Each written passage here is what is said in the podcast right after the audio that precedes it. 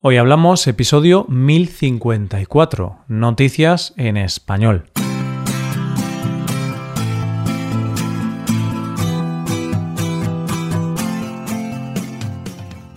Bienvenido a Hoy Hablamos, el podcast para aprender español cada día. Ya lo sabes, publicamos nuestro podcast de lunes a viernes.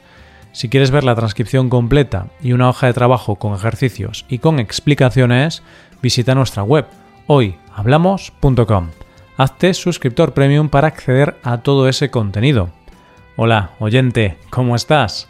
El otro día escuchaba una entrevista con una psicóloga que decía que una de las claves para mantener la salud mental en estos tiempos de pandemia es desconectar de vez en cuando de las noticias relacionadas con el tema. Así que lo mejor que puedes hacer hoy, jueves, es escuchar las noticias de este episodio.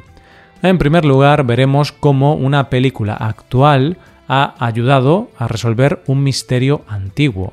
Después conoceremos a una familia que está viviendo la pandemia de una manera diferente y terminaremos con la historia de un hombre al que le hackearon las cuentas. Hoy hablamos de noticias en español.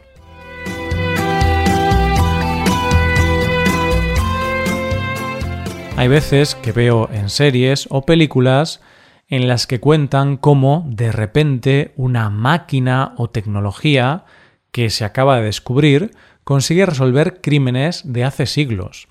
Porque de repente esa máquina ve una gota de sangre que no se había visto en siglos y que estaba allí esperando a que se inventara la máquina. Y lo cierto es que cuando veo este tipo de películas o series, siempre me parece difícil de creer. Pero bueno, muchas veces me lo termino creyendo porque a veces en la vida real pasan cosas parecidas. Y lo cierto es que una vez más, como siempre digo, la realidad supera la ficción. Y si no te lo crees, atento a nuestra primera noticia de hoy. Hace algunos años, en 1959, nueve excursionistas rusos intentaban hacer historia intentando una travesía nunca hecha en los montes Urales. Ir desde Ivdel a Vidhai, que es ya la última población al norte de estos montes, y desde allí ascender el Gora Otorten, una montaña de 1200 metros y de categoría 3. Eran montañeros muy experimentados, pero al no tener noticia de ellos, un equipo partió en su búsqueda y lo que se encontraron fue todo un misterio. ¿Qué misterio? Cuando encontraron la tienda de campaña, allí tenían la comida preparada para la cena. La tienda estaba rajada por dentro, y evidentemente no había nadie allí. Parecía que habían huido de algo. Cuando siguieron las huellas, se encontraron a pocos metros los cadáveres de los nueve excursionistas, algunos descalzos, otros en ropa interior. Además, se descubrió que algunos habían muerto de hipotermia y otros presentaban bastantes traumatismos. ¿Qué les hizo huir a los experimentados montañeros y salir en esas condiciones y a menos 30 grados? Este ha sido uno de los grandes misterios de este siglo. De hecho, en torno a la causa de la muerte de los montañeros, se han planteado más de 75 teorías que van desde ataques tribales, de animales, un envenenamiento e incluso hay quien dice que fueron víctimas de un ataque nuclear. pues bien, ahora, tras muchos años de investigación, se ha llegado a la solución verdadera y se ha encontrado gracias a la película Frozen. Has escuchado bien, oyente, Frozen. Resulta que ya hace un par de años se había llegado a la conclusión de que en realidad se habían muerto a causa de una avalancha de nieve. Pero, aunque era la más certera, no terminaba de cuadrar. Y es que parece ser que la simulación de avalancha que se había usado hasta el momento hacía que las heridas de las víctimas no se correspondieran con las que supuestamente podría haber causado una avalancha de nieve. Pero a Johann Gomm, director del Instituto Técnico Federal Suizo, que es un laboratorio de simulación de avalanchas de nieve, se le encendió una bombilla en la cabeza cuando vio la película Frozen. ya que le llamó la atención lo bien que estaba hecho el movimiento de la nieve en esta película. Así que se puso en contacto con el estudio de animación de la cinta y les pidió el código que habían utilizado para poder hacer esos movimientos de nieve. Cuando los tuvo, modificó su simulación con la base de estos códigos y voilà, demostró que su teoría era cierta. Los montañeros habían muerto por una avalancha de nieve. Así que nunca más diré que estas cosas son imposibles, porque una vez más, la realidad supera la ficción, porque estoy seguro de que a ningún guionista del mundo se le habría ocurrido resolver un crimen gracias a una película de animación. Vamos con la segunda noticia. Cuando llegó la pandemia del coronavirus y supimos que íbamos a tener que confinarnos en nuestras casas porque era un peligro real, hubo gente que tuvo que tomar decisiones muy rápidas. ¿Me quedo en mi casa o me voy a casa de alguien para no pasarlo solo? ¿Me voy al pueblo, que allí será menos peligroso? ¿Me voy a mi casa o me arriesgo a pasarlo con esta persona con la que acabo de empezar una relación? En fin, decisiones que iban encaminadas a saber dónde y con quién pasar la pandemia. Un ejemplo es mi caso, que Rebeca y yo decidimos pasar la cuarentena juntos ya que en aquel momento yo vivía solo. Pues bien, los protagonistas de nuestra segunda noticia de hoy tomaron una decisión y todavía siguen en la misma situación. La familia Bosse es una familia de Hungría compuesta por el matrimonio y dos hijas de 6 y 8 años.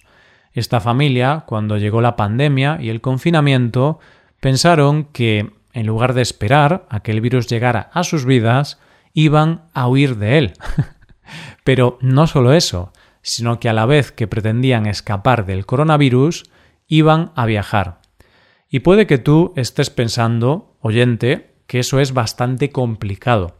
Primero, porque si viajas puede que tengas más riesgo de contagiarte. Pero es que además es casi imposible viajar, porque hay muchos países con restricciones. Pero lo cierto es que no es imposible, hay una forma de hacerlo. ¿Sabes cuál? No. ¿Cómo se nota que no tienes barco, oyente? sí, la respuesta es en barco. En julio, esta familia decidió embarcarse en su barco Tea Time y desde entonces llevan siete meses recorriendo el mundo.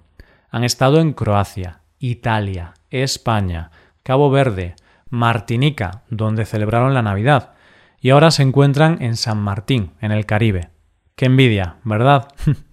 Lo cierto es que no todo ha sido de color de rosa, porque han tenido que enfrentarse a tormentas fuertes y con muchos problemas a la hora de desembarcar, porque para poder hacerlo tenían que demostrar que habían pasado la cuarentena.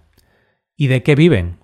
Pues lo cierto es que el marido se ha instalado una especie de oficina y teletrabaja desde el barco, y las niñas, que te estarás preguntando cómo van al colegio, tienen las clases online, así que cero problemas.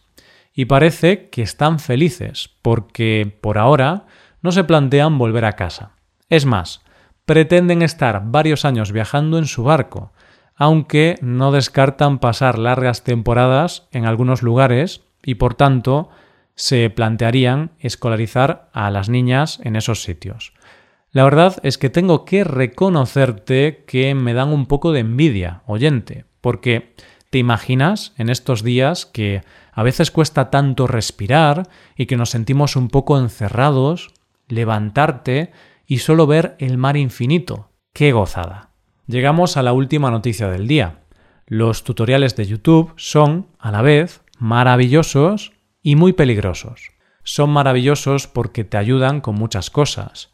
Arreglar una lámpara, aprender a tocar un instrumento, pintar al óleo, cocinar cosas que ni sabemos pronunciar, bueno, puedes aprender infinidad de cosas.